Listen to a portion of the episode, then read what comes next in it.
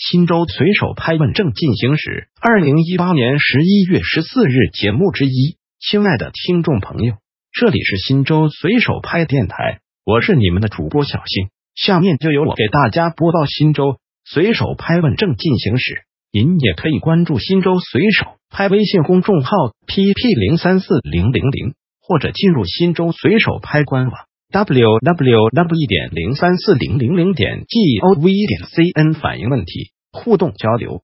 一十一月十四日，河曲县人民政府受理超时提醒帖。河曲县文笔镇水利局宿舍楼的暖气到现在都没有供上，原因是管道需要维修，涉及到维修费用无法协调，望有关部门给协调解决。此帖交办的入住部门和区县人民政府。未在规定时间内受理，随手拍协同员发布协同帖进行协同跟踪办理，欢迎广大网民共同监督。二十一月十四日，偏关县人民政府办接超时提醒帖。我是偏关县吉泰苑小区居民，每平米交上二十元，全市最高取暖费，家里还是十四度，我们该向何处反映？此帖交办的入驻部门偏关县人民政府未能在规定时间内办结，随手拍协同员发布协同帖进行协同跟踪办理，欢迎广大网民共同监督。